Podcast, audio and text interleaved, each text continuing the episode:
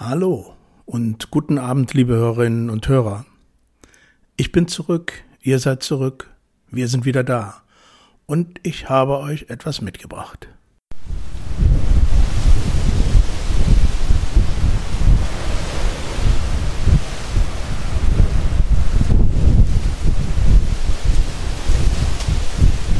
Das ist der starke, stetig wehende, kühle Nordwind aus Portugal. Herzlich willkommen zu einer weiteren Episode meines Podcasts vom Wachsaal in die Gemeinde 45 Jahre Psychiatrie, deutsche Psychiatrie, na und?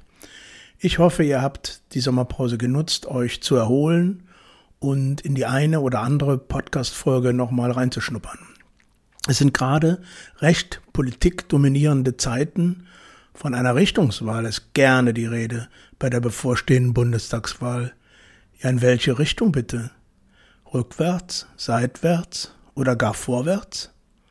Oder wie Wolfgang Niedecken am Ende seines Konzerts am 10. August 2021 in Köln den Zuhörerinnen und Zuhörer zurief, lasst euch impfen und geht unbedingt wählen, aber wählt keinen Scheiß. Denn wie gesagt, am 26.09.2021 ist Bundestagswahl. Und die Empfehlung des äh, Kölner Künstlers, Bildhauer und Grafiker Markus Döhne auf einem von ihm überarbeiteten Plakat lautet einfach Willi wählen. Zu sehen ist auf dem Plakat Willy Brandt im blauen Jeanshemd, irgendwo und irgendwann im Sommer draußen sitzend, Zigarette im rechten Mundwinkel und Mandoline spielen. Also dann. In dem Sinne hört ihr heute den ersten Teil eines spannenden Gesprächs mit Gudrun Tönnes, das wir dieses Mal ausnahmsweise schon am 10. August geführt haben. Den zweiten Teil wird es auch schon nächste Woche, Freitag, ausnahmsweise in einer Extraausgabe zu hören sein. Denn die Episode am regulären Erscheinungstermin am Freitag, den 24.09., wird psychiatriepolitische Themen eventuell auch mit einem kurzen Gespräch mit einem Politiker vorbehalten sein. Ich sehe überall, in allen Vereinen sehe ich tatsächlich auch ne, die üblichen, dieses übliche sich aufeinander beziehen oder auf Menschen beziehen, die, die, die sich untereinander lieb sind und grün sind. Mhm. Es, es sollte auch ein bisschen bisschen mehr Kontroverse gehen. Mhm. Oder ein bisschen mehr scheinbar Fremdartiges. Mhm. Ich versuche mal Menschen dann gerade ins Gesicht zu gucken und äh, zu sagen, so was ist das jetzt hier eigentlich? Mhm.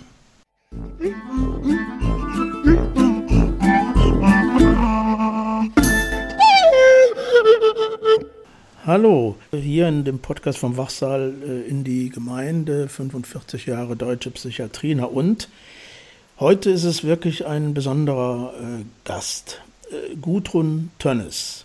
Hallo Gudrun. Hallo äh, Klaus. Jo.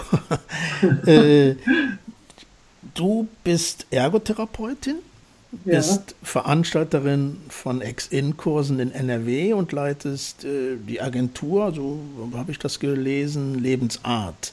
Genau. Und bist noch Vorsitzende der Angehörigen psychisch erkrankter Menschen in Münster wenn ich das genau. richtig sehe. Ne? Aber du hast aus meiner Sicht ja eine ganz besondere Biografie und Geschichte. Denn du hast mir im Vorgespräch erzählt, kennst ganz verschiedene Perspektiven und Rollen in der Psychiatrie, hast diese auch zum Teil leidvoll erleben müssen. Magst du den Hörerinnen und Hörern heute etwas mehr darüber erzählen zu Beginn? Ja, gerne. Also ich habe ja nahezu wirklich 40 Jahre Psychiatrieerfahrung, also äh, konkret Psychiatrieerfahrung. Das begann 1982 damit, dass ich mich vom Dach meines Elternhauses abgeseilt habe äh, und dann in einer Klinik landete, wo ich operiert wurde und von dort aus hat man mir gesagt, wollen Sie nicht mal in ein anderes Krankenhaus? Und ich habe gesagt, ja, Tapetenwechsel ist ja nicht schlecht und wurde dann liegend transportiert und landete dann in ähm, einer Klinik in Techte im Morris Hospital und wurde dann aufgrund mehrerer Gesten die und Sätze, die ich von mir gegeben habe, dann lieber auf die geschlossene, so wie die Ärztin sagte, eingeliefert und fand mich dann tatsächlich eingeschlossen. Und das war für mich eine ganz neue Erfahrung. Ich war sechs, sechs Jahre in Spanien unterwegs gewesen. Unter anderem hatte ich dort auch mal einen gebrochenen Fuß, war dann in der Klinik gewesen in Cadiz und kam im Gipsfuß wieder zurück auf Schiff, wo mhm. ich auch gelebt habe. Und dann war das für mich ganz ungewohnt, aufgrund einer OP und eines eingegipsten Fußes auf einer geschlossenen Station zu sein. Mhm. Ich war natürlich ich hatte so eine Art Größenwahn. Ich war in einer, ich war in einer, in einer Mission unterwegs, welche wusste ich auch nicht genau, aber ich hatte so das Gefühl, es gibt Hoffnung für diese Welt. Ja. Warum ich dieses Gefühl hatte, das hatte damit zu tun, dass ich ein schwerwiegendes Erlebnis hatte zuvor in, in, ähm, in Spanien.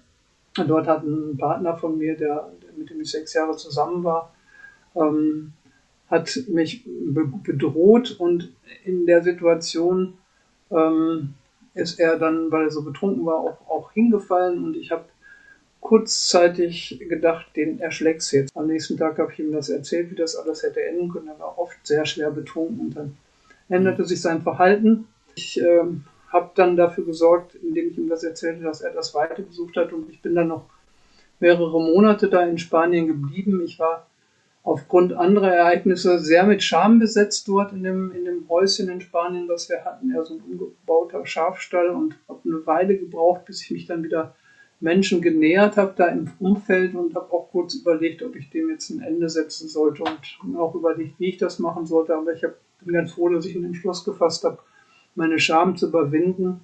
Mein Freund hatte vorher da Menschen im Dorf verprügelt auch mhm. und bin dann zu einer Familie gegangen, wo ich sechs Wochen ungefähr noch äh, äh, untergekommen bin Wie und auch helfen konnte bei der Ernte. Das war eine, war eine spanische Familie mit sieben Söhnen. Genau. Wie alt warst du da ungefähr? Da war ich 24 Jahre alt. Mhm. Und das, das war ein Erlebnis, was mich sehr geprägt hat. Es ist einfach eine ungeheure Energie frei geworden in so einer Situation, wo du denkst eigentlich, du könntest einen Schlag ausführen, tust das dann doch nicht. Und, und äh, von mir her gab es so eine Erklärung von der inneren Dynamik, dass durch so eine Aktion, also dass ich etwas nicht getan habe, was sehr schwerwiegend gewesen wäre. Ich habe gedacht, und weil ich plötzlich mein Leben wieder vor mir hatte, weil das war wirklich der Auslöser, der Moment, wo ich das Gefühl hatte, ich kann mich von einem Menschen freimachen, von dem ich mich total abhängig gefühlt habe. Das war so eine Beziehung, wo ich total abhängig war und mhm. immer wieder hin zurückgegangen bin, egal was passierte. Und an der Stelle war wirklich die Verbindung gekappt, als wenn sich irgendwie eine, irgendwas erfüllt hätte, was, ne, was wichtig war. Und dann, dann war für mich wieder Hoffnung für mein Leben gleichzeitig, aber auch so unbewusst das, was ich so hinter mir gelassen habe, äh, dass das auch schwer schwerwiegend war, dass es kaum auszuhalten war, da hinzugucken, was das so im Einzelnen war, was in der Zeit passiert ist. Mhm. Und dann bin ich von Spanien aus nach äh, Deutschland zurück, nach sechs Wochen ungefähr, zum Teil per Anhalter.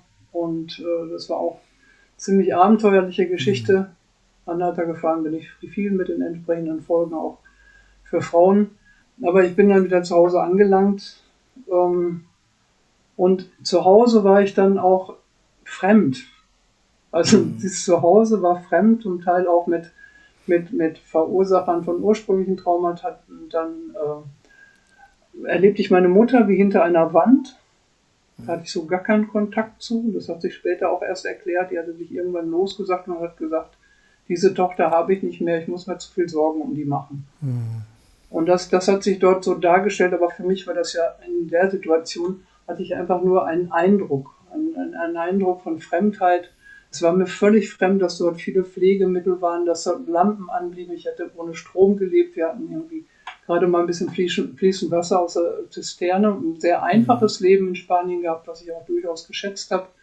Aber dann kam ich zurück, eigentlich in einer Art von Luxus, aber auch in einer Art von Fremdheit.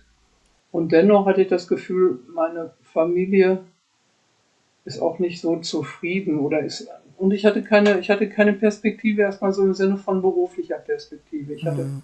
ein Studium mal begonnen, ich hätte mich wieder einschreiben können, aber ich hatte tatsächlich auch den Boden unter den Füßen verloren. Ich hatte völlig den Boden unter den Füßen verloren und, und alte, irrte ziellos durch die Gegend mehr oder weniger, wurde auch von meinen, meinen, meiner Familie aus subjektiver Sicht auch nicht so freundlich behandelt. Mhm. Ähm, Und dann habe ich, hab ich nachts die, die, die Autos von meiner, mein, meiner Mutter, habe ich das Auto mal äh, geklaut und bin damit losgefahren und das irgendwo stehen lassen. Das, das hört sich wie lustig an, aber es ist überhaupt nicht lustig gewesen. Mhm. Ich habe mich natürlich Sorgen gemacht.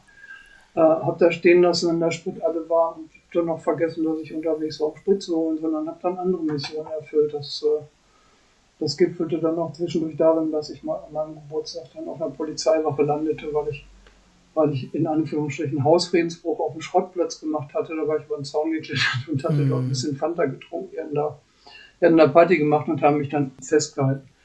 Ja, das, also ich habe merkwürdige Dinge getan, wie Menschen, die unter Psychose tun. Also mhm. ja, es ergab Sinn für mich, es war so alles miteinander verbunden.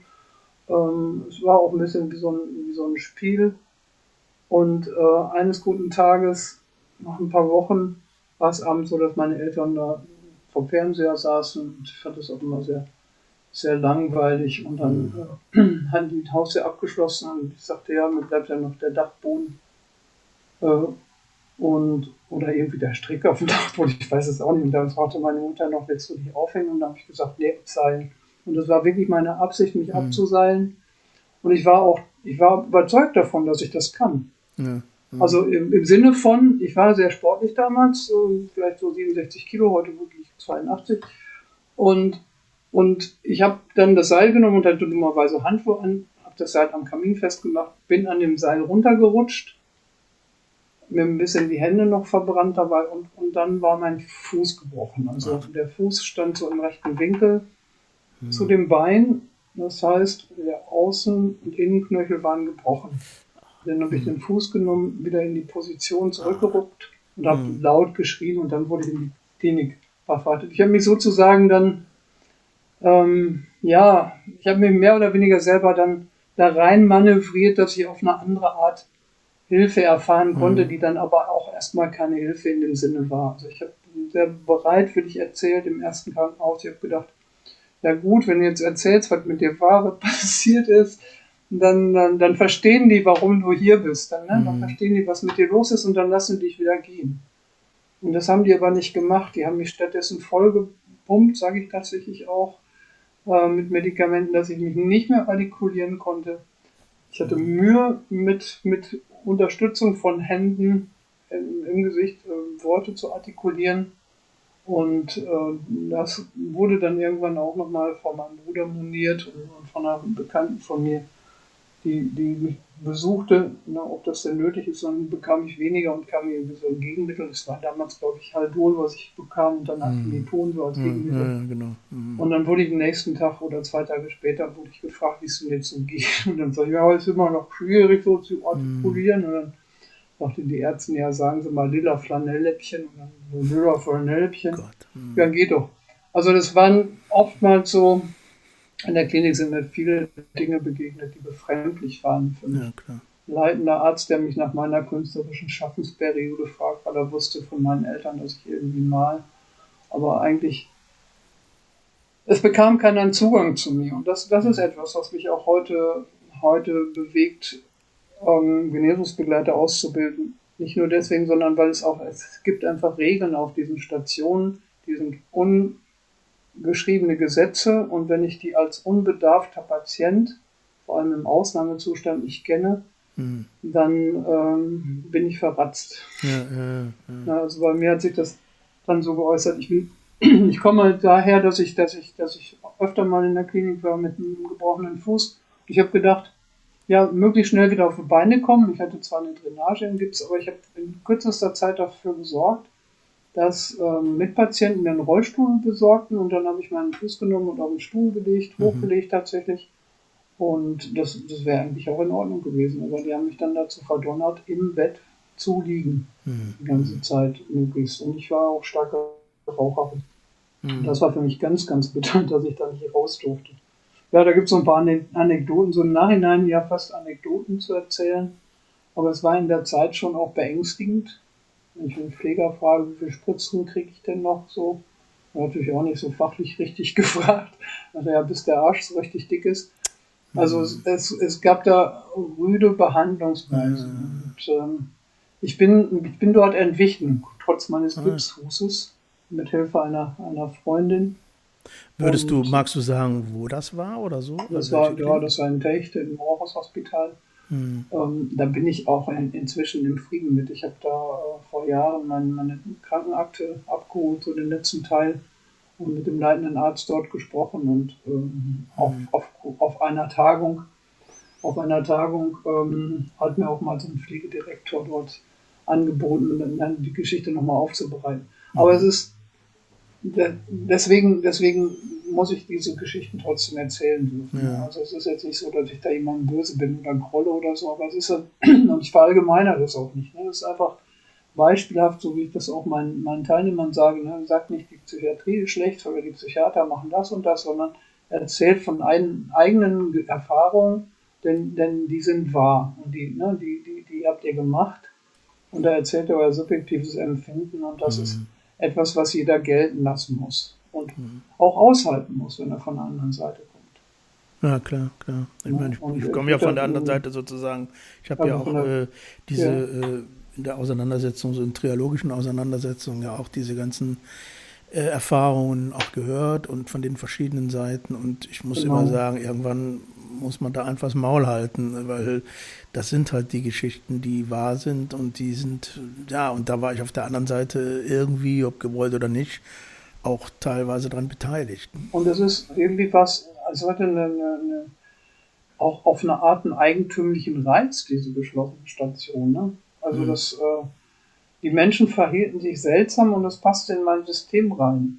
Mhm. Das, war, das kam, es kam eine, eine Ordensschwester, die irgendwie von der Rolle war, ich sag mal wahrscheinlich psychotisch und, und, und die lief da, später habe ich gesehen, dass eine Ordensschwester war, die immer mehr von ihrem Ornat dann auch trat, trug, also mehr von ihrer Dienstkleidung und vorher im Trainingsanzug herumlief, die kam dann in mein Zimmer rein und schnappte sich meinen äh, Filzschreiber, den ich da hatte und sagte, weißt du schon, du bist der Joker und das ist dein Zauberstab. Und das hm. stimmt auch irgendwie, schreibt die Sachen auf. Und, hm. und oder es kam irgendwie so eine ältere Dame rein, immer um die gleiche Zeit und ich hatte mir so ein Mützchen gehäkelt, durch vielleicht ein bisschen, bisschen männlich oder jungenhafter in dem Alter. Und die sprach, sprach mich mal mit Franz Joachim an. Und sagte mir mal, ach Franz Joachim, ich könnte mich so aus dem Fenster stürzen. Ich sag, Oma, was ist denn nicht traurig sein? Ich habe dann immer so getan, als wenn sie meine Oma ist, habe ihr ein Taschentuch gegeben, hat sie ein bisschen geweint. Und dann war sie, war sie wieder ganz zufrieden. So, ne? Mhm. Hatte auch keine Idee mehr, sich aus dem Fenster zu stürzen. Und, und es gab auch, auch, auch wirklich so, so, so gruseligen Moment mal, da wurde eine, eine Frau reingeschoben, eine ältere Frau mit ganz, ganz wirren Haaren, grau, grau-schwarz meliert, die standen vom Kopf ab, die hatte an den Füßen Krallen, lange Krallen, die gelblich waren und ne, es, es, roch so von weitem schon nach, nach, nach Salmiak, also die, die war schon sehr, sehr vernachlässigt zu Hause gewesen und dann saß sie in einem Rollstuhl und wurde da auf die Station gefahren und hob immer den, den Arm und schrie Heil Hitler, Heil Hitler und äh, du bist auch so einer, guckte da einzelne Leute an, zeigte auf mich, zeigte auf noch jemanden und äh, irgendwie war es schon erschreckend auch, ne? was, was dann, was, was, was wir so als Eigen, Selbstpatienten, ich so als Selbstpatient dann auch erlebt habe an, an wirren Zuständen, wo ich mehr mhm. oder weniger mit umgehen konnte. Oder eine Frau kam immer aufs Zimmer und fragte dann mit, mit äh, Nachbarin, Zimmernachbarin, fragte immer, ob sie jetzt umgebracht würde. Mhm. Das war auch immer sehr schwierig, damit umzugehen, aber ähm, wir ja. kamen da durchaus auch mal ins Gespräch. Aber das ist, das ist halt so diese verrückte Welt ne, auf der geschlossenen Station. Klar, aber das sind ja auch schon ja. Man, teilweise schon auch nochmal traumatische Erlebnisse, je nachdem, ja. ne, was man da gehört hat oder hört oder mitbekommen hat. Also das ist schon. Also ich, wenn du so erzählst, laufen bei mir natürlich ganze Bilder im Kopf ab, äh, mhm. weil ich das natürlich kenne, also so zumindest ich sage jetzt mal zum Glück nicht von der Seite, aber mhm. ich, ich, weiß halt, wie das da so zuging. Und diese Verdichtung von ja. Menschen, die in Ausnahmesituationen sind, das ja. ist ja an sich schon ein, ja, ein Problem oder ein Fehler oder ich weiß nicht. Ja, ich weiß auch schlimmer. nicht, wie man das anders lösen könnte. Ich meine, äh, hm. ich, ich hab, kann mich da sehr gut dran erinnern und ich, ich, ich, ich, ich spüre ja manche Gefühle und manche Emotionen habe ich auch erst so im Nachhinein gespürt. Ich war da. Äh, hm ganz oft auch weggedämmert, äh, immer über Tag hm. von, hm. von den Medikamenten, aber ich kann mich sowohl an diese Situation als auch an die Situation, was für komische Sachen gemacht habe, kann ich mich sehr gut erinnern und das hatte so, das hatte so überhaupt nichts mit Gefühlen zu tun. Das war so hm. eine so eine Gefühllosigkeit. Das ist für mich auch so meine, meine Erklärung für meine Psychose ist auch tatsächlich, dass ich mich über meine Gefühle erhoben habe. Also im Sinne von mhm. überheblich geworden, um das auszuhalten, was ja. eigentlich, eigentlich äh, ne, auszuhalten war, konnte ich das, mhm. muss ich das auch erstmal so wie abspalten oder unter mir oder hinter mir lassen oder ne, mhm. ne, beide gar nicht äh, gar nicht an mich heranlassen. Das ist ja. natürlich kein bewusster Vorgang, aber es ist so ein Mechanismus. Das, das ist so Überleben ja auch, ne? Irgendwie. Im Kopf passierte. Genau, mhm. das ist ja das, was wir, was wir oft auch in den Kursen dann ähm, erleben, dass, dass Menschen tatsächlich, für mich war das auch einfach ein unerträglicher Zustand. Ne?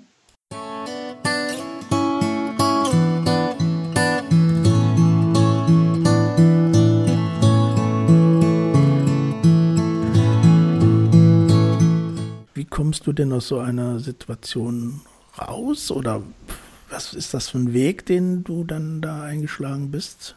Also ich habe erstmal ähm, bin, ich, bin ich da raus, indem ich aus der Klinik raus und dann habe ich mich auf Drängen meiner Familie ambulant behandeln lassen und das fand ich auch erstmal okay. Die haben sich auf Medikamente absetzen und, und, und äh, so reduzieren eingeladen lassen. Aber ich habe dann irgendwann so eine Unruhe bekommen. Ich habe auch immer gemerkt, bestimmte Medikamente, die wirken dann, bestimmte nicht. Und das ist nicht jedes Medikament durch das andere zu ersetzen. Ich musste dann nochmal, weil ich dann hatte ich meinen Gips abgemacht, bin mit der Mofa durch die Gegend gefahren von einer Freundin und habe die auch wieder irgendwo im Wald liegen lassen. Mhm. Also ich war immer auf der Flucht dann und mhm. äh, dann bin ich letztendlich freiwillig, unfreiwillig in die LWL-Klinik in Münster gekommen und dort hat man dann aus der juvenilen Psychose, die ich, äh, die ich diagnostiziert bekommen hatte, die letztendlich das gar nicht bedeutet, mhm. bedeutet nicht hebephrene Schizophrenie. Das hat mir dann der, der Psychiater später nochmal so erläutert. Ich konnte das früher, ganz früher gar nicht auseinanderhalten. Und die haben daraus eine hebephrene Schizophrenie gemacht und weil meine, meine Symptome nicht mehr so deutlich waren, haben sie auch so eine Schizophrenia simplex in Betracht gezogen. Also das ist ganz gruselig, wenn ich, gruselig, wenn ich meine, meine Krankenakte lese ich habe die ja äh, vor einigen Jahren äh, mir so nach und nach ähm, aushändigen lassen, was auch ein mhm. langer Prozess war. Aber rausgekommen bin ich tatsächlich erstmal jahrelang gar nicht so aus diesem, aus diesem Label. Ich habe, äh, muss sagen, heute sagt zum Beispiel eine Kursteilnehmerin, die promovierte, sagt, ja, der Hirnriss ist so eine, so eine, so eine äh, Diagnose überhaupt anzunehmen und zu glauben. Aber da, wo ich herkam, da hat man schon so ein bisschen glauben müssen, was er zu sagen und ich wusste es auch nicht besser. zu dem Zeitpunkt. Wir hatten auch noch nicht so dieses Internet. Es gab für mich noch nicht eine Dorothea Book irgendwo in Sicht oder ja. Andere Vorbilder, sondern ich habe erstmal dafür gesorgt mit Compliance, dass man mich so gut wie möglich behandelte. Mhm. Also diese Situation mit Zwangsmaßnahmen, die hatte ich dann nochmal erlebt in der LWL-Klinik auch, wo ich dann an, an, vier Punkten angebunden wurde, weil ich ähm, äh, mich an meinem Gipsfuß zu schaffen machte. In, in der brachte ihm eine große Sorge. Der war aber dann schon drei Monate fast her, die OP. Mhm. Ähm, und dann, dann haben die mich da festgebunden und ich habe dann gesungen, wenn die so Boss in Egypt mit lauthals. Das war die einzige Möglichkeit, mit der ich mich wehren konnte. Ne? Ähm, das habe ich auch damals ernst gemeint, so, ne? also wirklich von der Botschaft her. Ähm, also man kann da durchaus sagen, dass ich da auch noch knalle verrückt war und äh, ähm, dann habe ich danach, irgendwann nach zwei, drei Aufenthalten, war ich dann tatsächlich so compliant, dass ich gesagt habe, dann habe ich mich da tatsächlich an die Hand nehmen lassen von der Psychologin, die gesagt hat, ich glaube, da war es aber schon 85, also schon drei Jahre später. Jetzt nimm mal hier dein Leponex und dann ist auch gut und so. Hm.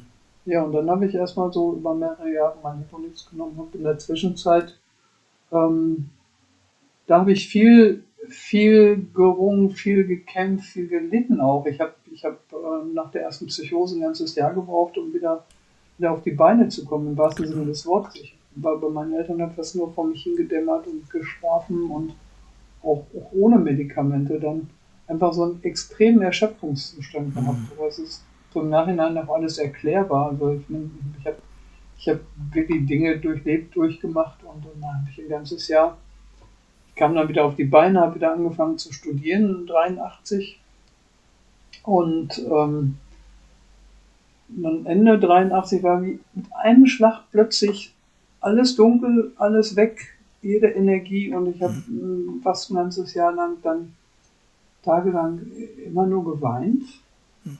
und ähm, hatte keine Lust mehr zu leben, habe auch diese, diese Behandlung als sehr belastend empfunden. Ich war in einer Klinik, in der Tagesklinik und in einer, in einer, auf einer Therapiestation. Mhm. Und ich hatte zuvor, genau, ich hatte zuvor auf einer Therapiestation mal so ein paar Sachen auf den Tisch gepackt, über die ich noch nie gesprochen hatte, beziehungsweise nur ganz am Anfang. Weil ich kam so langsam auf die Idee, dass das, was mich krank gemacht hat, auch mit meiner Biografie zu tun hatte. Also weg von dem, ich nehme jetzt so die Medikamente, hin zu dem, nee, du hast auch was erlebt, was auch schwerwiegend war.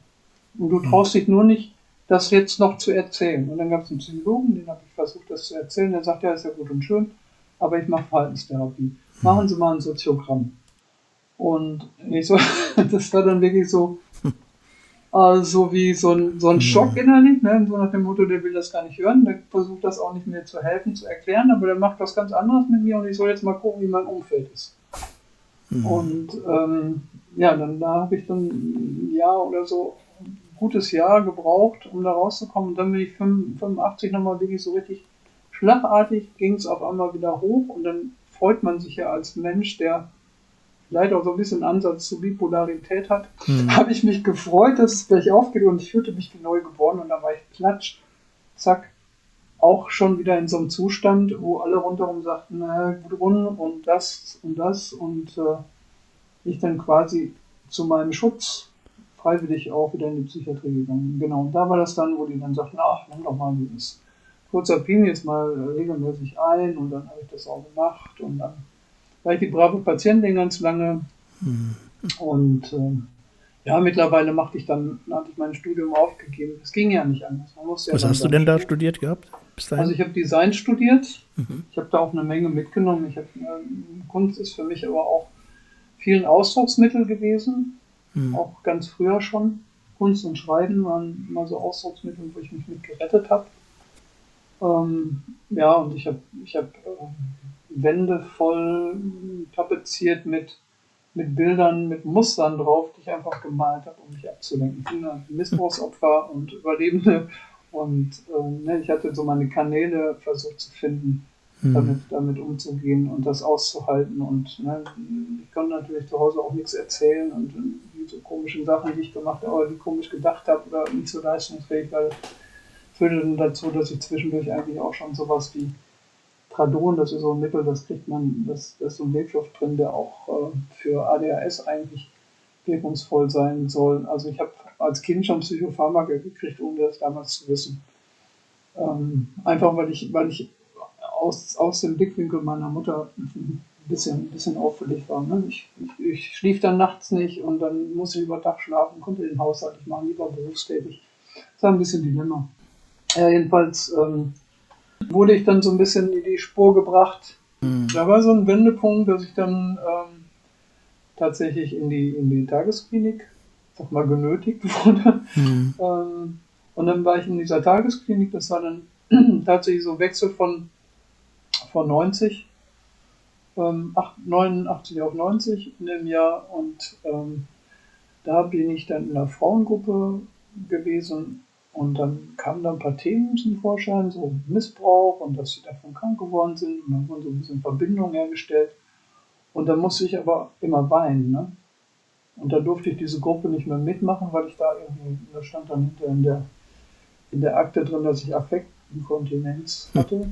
Ja, ja das ist nicht lustig. Und dann nee. ähm, habe ich die, habe ich die Geschichte mit meiner Ärztin zusammen aufbereitet, versucht aufzubereiten. Ich habe das dann immer vorher aufgeschrieben und ihr dann die Passagen vorgelesen, tatsächlich auch diese Geschichte mit meinem, mit meinem Ex, wo ich sechs Jahre zusammen war. Hm. Und die saß dann, dann immer so und zog immer die Luft so durch die Zähne so. Und ich wusste ja, eigentlich kannst du da gar nicht zumuten, diese Geschichten. Aber ich war dann erstmal so los. Ne? Und dann habe ich gedacht, na gut, okay, ne, dann hat sie jetzt so eine Mülleimerfunktion. Ich erzähle jetzt alles, was ich mhm. äh, sonst noch nirgendwo erzählt habe, ob das jetzt versteht oder nicht. Und irgendwann, irgendwann habe ich gedacht, so jetzt sind die wichtigsten Sachen gesagt. Und da habe ich nämlich hinterher dann in der, in der Krankenakte gelesen, dass ich mehrmals auf den Mann eingeschlagen hätte und dann weggelaufen wäre, hm. weil ich dachte, er wäre tot. Hm. Und da habe ich mich, also das musst du dir vorstellen, ich lese die. Akte zu Hause, lese das und dann lache ich mich kaputt einerseits und dann fange ich wieder an zu weinen. Also war wirklich so eine Abwechslung von Weinen und Lachen, wo meine, meine Partnerin dann komplett verstanden hat, warum ich diese Akte nicht vor Ort lesen wollte. Ja, das war so rückblickend dann ähm, für mich aber ähm, eine Situation, wo ich, wo ich selber angefangen habe zu verstehen, was ist eigentlich mit dir passiert. Und, und, und nicht gänzlich, aber so nach und nach in Frage gestellt habe, diese Deutung und Deutungshoheit natürlich auch von den Ärzten, nicht mit dem Selbstbewusstsein von heute, aber so mit dieser Ahnung, du hast Verletzungen erlitten, ne? Und, und du bist verletzlicher Mensch, du hast Verletzungen erlitten und die können mhm. auch äh, heilen. Und das, was du bisher irgendwie dazu genutzt hast, das hat noch nicht gereicht oder so nicht funktioniert. Das hat gereicht in dem Sinne von, dass, dass, ne, dass ich Tagesstruktur hatte, dass ich, dass ich mein, meine, ne, funktionieren konnte auf eine mhm. Art, aber ich konnte mich weder wehren noch irgendwie überhaupt fühlen, ähm, wenn etwas, ne, wenn ich eine Reaktion eigentlich hätte zeigen müssen, so spontan. Also dieses ganze Gefühlsfeld, die war sowas von zugedeckt und abgeschottet und durcheinander und, und so mehr wie Nebel und dann habe ich den versucht zu lichten und ich habe versucht, tatsächlich so, so Wunden, habe ich dann gedacht, naja, wenn die heilen sollen, dann müssen die auch nochmal wieder aufgebrochen werden, vielleicht auch sauber gemacht werden und habe mich dann wirklich intensiv, systematisch mit Themen beschäftigt, die, die über die Jahre ähm, ja, in mir wirkten, aber die, die, ne, ich habe mir das genauer angeguckt. Ich habe gedacht, was ist denn, wie sieht denn Wut eigentlich aus? Ne?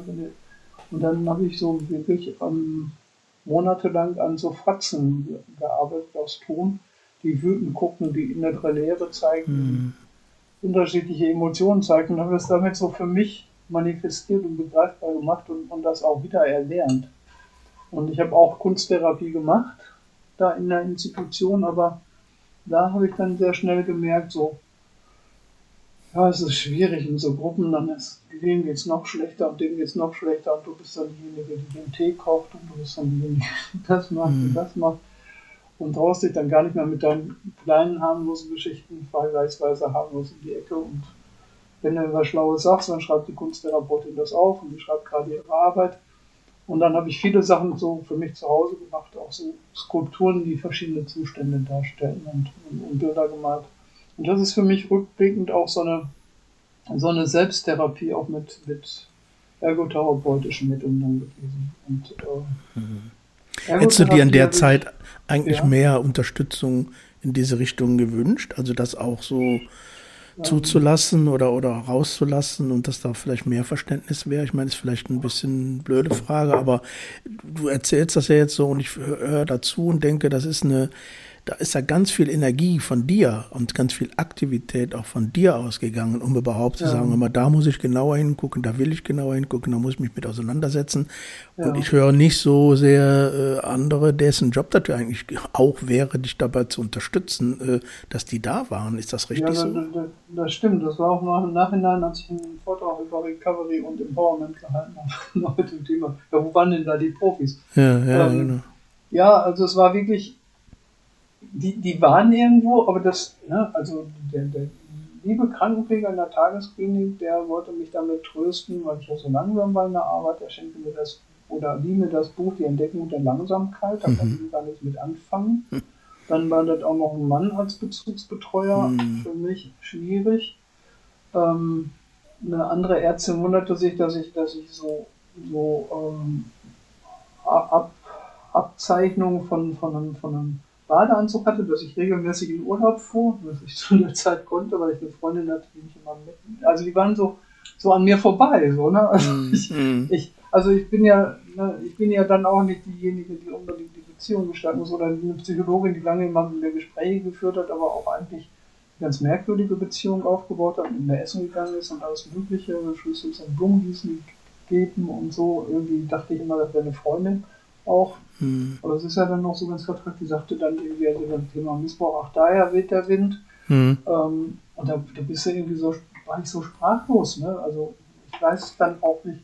Also es war eben genau dies, was, was viele Menschen beklagen, dass niemand da war, wo ich das Gefühl hatte, dem kannst du das jetzt zumuten mhm. oder zutrauen, dass er das irgendwie versteht. Und das waren dann, dann, dann im besten Falle manchmal auch Mitpatienten, aber auch, auch nicht immer. Also, ja, ja, ja. Äh, also dieses, äh, ich habe da in der Selbsthilfegruppe, was mir wirklich geholfen hat, war eine Selbsthilfegruppe bei Zartbitter.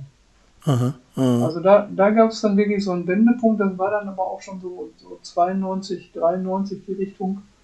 Ähm, du musst dir vorstellen, das hat alles über Jahre gedauert. Ja, ja, die Energie klar. war nicht so wie heute, ich bin gewiss, dass das funktioniert hat, sondern das war so, was, wenn das nicht hinhaut und jetzt mhm. reduzierst du deine Medikamente und dann ne, jedes Mal sagt die Ärztin, ja, passen Sie auf. Ne? Mhm. Und ich habe dann aber schon vorher so viel reduziert, wie ich ihr gesagt habe, dass ich das reduzieren würde, damit ich die Angst nicht noch mittragen muss. Und ähm, die hat dann ähm, später auch gesagt, ich würde dann im halben Jahr krank werden. Also, als ich sagte, ich habe jetzt alles abgesetzt und das jetzt, glaube ich, so ja, 94, 93, ist schon ein paar Jahre her. Ne? Mhm. Bin ich krank geworden. ähm, mhm. Jedenfalls äh, die, die äh, Zartbittergruppe, da bin ich drauf gekommen, tatsächlich auch auf einer Empfehlung der Außerklinik. Und da habe ich dann festgestellt, ja, es gibt auch andere Menschen, die sowas ähnliches erlebt haben. Die sind aber jetzt nicht in der Psychiatrie, sondern die sind Anwältin, die sind Sozialarbeiterin, die werden jetzt Altenpflegerin fatalerweise. ähm, und äh, die, die, stehen anders im Leben. Mhm. Und das war für mich, das für, für mich eine Erkenntnis, dass es erstmal so gar nicht zwangsläufig so ist, dass man daraus so eine, so eine Erkrankung entwickelt. Und ich, ich, ich hatte natürlich immer so dieses, ich habe vor, vor, vor 15 Jahren, glaube ich, das erste Mal gedacht, so, naja, Schizophrenie, das hattest du nicht, da hattest du nichts mit zu tun. Und, mhm. und du musst dir jetzt auch keine Gedanken mehr machen, das mit den Medikamenten irgendwann, also kannst du dir vorstellen, so, ne, dass man, ich habe jahrelang so eine Selbstbeobachtung verhalten. Mhm. Ist das jetzt noch in Ordnung? Ist das jetzt schon irgendwie drüber ist das, und, und da bin ich ganz froh, dass ich fast so, ja, ich würde sagen, fast 20 Jahre äh, recht selbstverständlich lebe und auch emotional bin und, ne, und mhm. äh, mhm. auch schräge Sachen sage. Und ja, ich ja, denke, klar. oh, jetzt liefert mich mhm. einer ein. Das, das, das ist eine unglaubliche Prägung, die ich da erfahren habe. Ja, klar. Und ähm, ja, aber auch eine unheimliche ja. Leistung, finde ich, von selber da irgendwie so dran zu bleiben und nicht irgendwie aufzugeben oder ja, sich zurückzuziehen. Dann, stimmt, das war dann irgendwann, ich glaube, das war so um die, um die, um die 90er Jahre, also 90 so rum, ne? Da war so irgendwann viel innerlich so eine Entscheidung, ich, ich will genesen. Ich, ich glaube, dass ich gesund werden kann. Ich glaube, dass das, was die dir sagen, was dich gesund hält, dass das nicht stimmt. Dass diese Überzeugung, von der Ärztin, sie müssen das und das, sie werden immer das und das. Diese Überzeugungen sind nicht meine Überzeugungen, sondern das sind Selbstaussagen. Mhm. Das sind Kinderphrasen, die kriegst du um die Ohren oder sie, ne, ich habe das ja später im Zusammenhang mit meinem angestrebten Beruf, habe ich auch noch ein paar Kinderphrasen gekriegt. Ähm, was, mit, was so wirklich so eine ganz hilfreiche Begegnung war, war eine Psychologin in der, in der Zartbittergruppe, weil sie sagte so, ich weiß nicht, ob ich von den Medikamenten abhängig bin. Und ich war da schon am Reduzieren und die sagte, die Frage kannst du dir getrost mit Ja beantworten. Mhm. Und das hat eine Psychologin gesagt. Das war jetzt hm. keine Psychiaterin, aber da hat eine Profifrau gesagt, es ist möglich, dass du abhängig bist. Und für mich war das eine ganz andere Herangehensweise, mich, mich, mich zu heilen von der Abhängigkeit, als mir mhm. etwas zu entziehen, ja. was, was mir nützt, um gesund zu bleiben. Und da habe ich inner, innerlich so einen Dreh gekriegt, dass ich, dass ich mehr Zutrauen daran hatte, mit, mit aufzuhören. Und das, ich habe wirklich, ähm, ich weiß nicht, 94 war das, äh, Ende 94, 93, 94, irgendwann so in dem Jahr, habe ich drei Absetzversuche gebraucht, um 25 Milligramm von Neponex in Restdosis noch hm. loszuwerden. Und ich habe mich auch immer mit einem Psychiater gestritten, der mit mir befreundet ist dass, ob das jetzt Entzugssymptome waren oder, oder Absetzsymptome oder Entzugserscheinungen. Heute glaubt er mir, weil Volker, Volkmar Ader heute das auch sagt. Mhm. Aber damals war das wirklich eine nervige Diskussion, meine Frau immer noch in Erinnerung nervt, mhm. das war, dass der mir einfach nicht geglaubt hat. Ja, ja. Aber heute, ne, heute, ähm, ich entdecke einfach, und da bin ich manchmal auch ein bisschen frustriert, andererseits der Stolz auf mich, ich entdecke einfach immer wieder so, so Drehs oder so, so neue Trends, wo ich sage, ja, das hatte ich jetzt auch schon hinter mir. Ne? So Medikamente absetzen, die abklingende Psychose oder ne, in Würde zu sich stehen als Psychiatrie erfahrener Profi. Mhm. Ne, habe ich, hab ich 98 offen gemacht bei der Caritas. Ähm, also sind also Dinge, wo ich sage, ja gut, okay, das ist schön, dass es jetzt den Trend gibt. Und ich muss da jetzt keine Bücher drüber lesen. Mhm. Ich brauche auch keine mehr drüber zu schreiben, weil sie sind schon geschrieben. Und ähm, mich, mich macht das schon froh, dass ich, dass ich dass ich äh, eine sehr praktische Grundlage einfach habe für, die, für das, was ich heute tue. Ne? Für die ja. ähm, Ausbildung zum Genesungsbegleiter habe ich einfach eine praktische Grundlage, weil ich viele dieser Themen, die sind bei mir, dann kannst du dir vorstellen, wie du nachhaltig immer wieder dieses Empowerment, immer wieder diesen Glauben an Genesung, immer wieder und natürlich auch in der Zeit immer all das tust, was geht. Dann mhm. hast du mhm. dann eine, eine, sehr praktische, sehr, eine sehr von innen herausgearbeitete Grundlage, um um die richtigen Fragen zu stellen, um das auch mhm. zu vermitteln. Und da war ich von überzeugt. Sonst hätte ich mich auch so lange nicht gehalten. Misstönend oder auch frei schwingend, uns war es egal. Glück und Glas können zerbrechen und doch sind bislang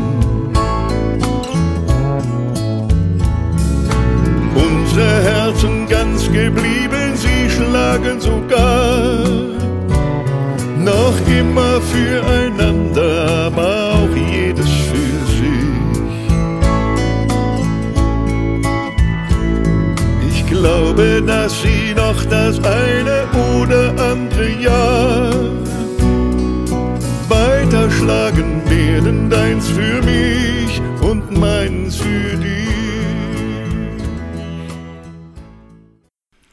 Hi Bernd, du bist auch wieder dabei, schön. Diesen Beitrag hast du den Hörerinnen und Hörern gestern aus Berlin eingespielt. Ich bin jetzt gespannt, ob die Hauptstadt noch inspirieren kann. Hi Klaus, liebe Zuhörer, die Sommerpause ist vorbei, der Podcast geht weiter und the music never stops. Beim letzten Mal hatten wir Punks aus New York und auch diesmal gibt's wieder Punkrock, allerdings aus England. Im Mai vergangenen Jahres starb Dave Greenfield, der Keyboardspieler der Stranglers mit 71 Jahren, an einer Covid-Erkrankung. Schlagzeuger Jet Black, heute 81, verließ schon 2015 den Stuhl des Drummers. Hugh Cornwell hatte die Band schon früher wegen der üblichen musikalischen Differenzen verlassen. Die Stranglers gibt es mittlerweile seit über 45 Jahren. Sie hatten 23 Singles in den Charts und 17 LPs. Heute ist J.J. Burnell das einzige Gründungsmitglied der derzeitigen Formation des Stranglers. Am 10. September kommt das 18. Album auf den Markt und für viele gilt es als eines ihrer besten. Umstritten waren die Stranglers aus den verschiedensten Gründen von Anfang an. Wegen ihrer Songtexte, wegen ihres oft provokativen Auftretens in der Öffentlichkeit und wegen Dave Greenfield. Keyboards in einer Punkband, daran musste man sich erst einmal gewöhnen. Außerdem passte seine äußere Erscheinung nicht im entferntesten zum Bild eines Punks. Er trug relativ lange Haare, einen hängenden Schnauzbart und rauchte eine Großvaterpfeife. Sein Orgelspiel erinnerte an das von Raymond Zarek der Doors. Obwohl Greenfield gerne betonte, sein Spiel sei von der Band Yes bzw. dem Keyboarder Rick Wakeman beeinflusst. Sozusagen zwei klassische Feindbilder des typischen Punks. Allerdings verlieh das Keyboardspiel Dave Greenfields den Stranglers einen eigenen Stil, der sie von vielen Two Guitars, Bass und Drums Bands deutlich unterschied. Hugh Cornwell sagte in einem Tweet zu Greenfields Tod, He made the difference between Stranglers and all the other punk bands. Und je länger die Karriere der Band dauerte, desto wichtiger wurde Greenfield und seine Keyboards. Als sie den Song Walk on By von Dionne Warwick coverten, überschritten sie eindeutig eine musikalische Grenze. War das noch Punk oder schon wieder oder noch Prog Rock? Keine Ahnung, spielt doch keine Rolle, der Song war erfolgreich. Auch hier steht Greenfields Keyboard-Spiel im Vordergrund. Das gleiche gilt für Don't Bring Harry und Duchess. Und dann kam Golden Brown. Ein Song, geschrieben von Greenfield und Drummer Jet Black mit einem Text von Hugh Cornwell. Die Plattenfirma wollte ihn nicht als Single veröffentlichen, wurde von der Band aber qua Vertrag dazu gezwungen. Der Song, ein schräger Walzer, in dessen Text es um Heroin und eine Frau geht, erschien 82 kurz vor Weihnachten und wurde weltweit ein Hit. Dave Greenfield konnte nicht improvisieren. Wenn die Band vor einem Konzert kurzfristig die Setlist änderte, konnte er schon mal ausrasten. Zunächst hielten seine Bandkollegen ihn für exzentrisch, doch irgendwann stellte sich heraus, dass Dave Greenfield Autist war. J.J. Burnell sagte, er programmierte sich selbst. Die Leute dachten, es sei ein Sequencer, aber das war ein Mensch. Der Folgesong zu Golden Brown wurde französisch gesungen und im Text ging es um einen nekrophilen japanischen Mörder. Das neue Stranglers-Album Dark Matters, das letzte mit Dave Greenfield, ist laut J.J. Burnell unser erstes durch und durch erwachsenes Album. Man darf gespannt sein. Bis dahin hören wir noch einmal einen Song aus der nicht erwachsenen Zeit. Ein Klassiker.